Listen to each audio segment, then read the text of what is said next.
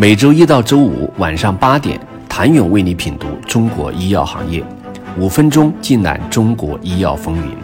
喜马拉雅的听众朋友们，你们好，我是医药经理人、出品人谭勇。成立三年，融资五轮，融资总金额近三亿元。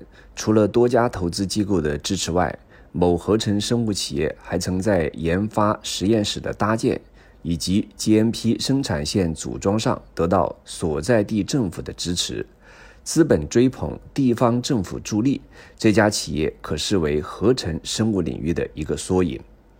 从2022年至今，微构工厂、未名时光、怡如生物、百奎瑞、秦科生物、森瑞斯、南京微生物。等近三十家企业相继完成融资，甚至有多家企业在一年中完成两轮或两轮以上融资。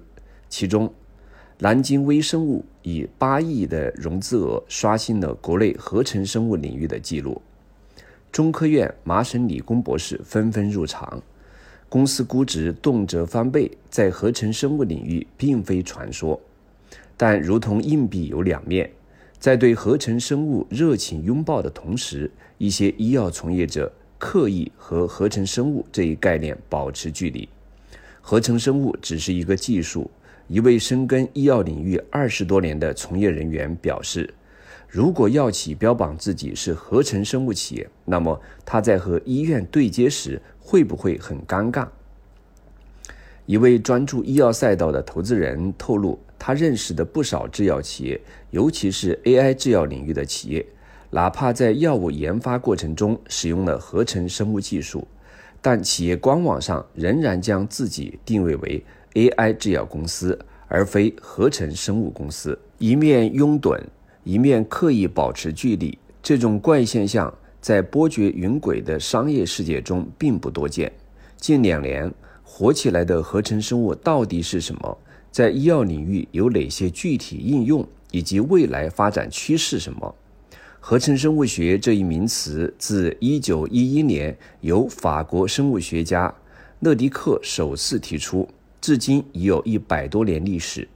在2011年以后，两位科学家发现用重复序列基因剪刀可以改变动物、植物和微生物的 DNA。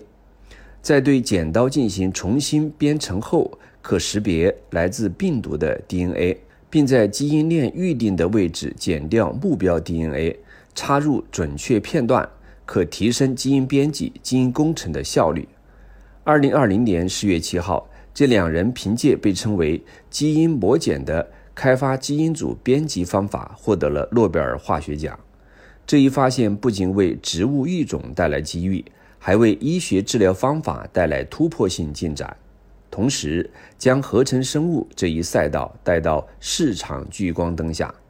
目前，合成生物尚无公认的定义，但就业内目前达成的共识来看，它是汇集生物学、基因组学、工程学和信息学等多种学科的交叉学科，通过设计、改造、重建生物分子、生物元件等。进行具有生命活性的生物元件系统以及人造细胞或生物体的构建。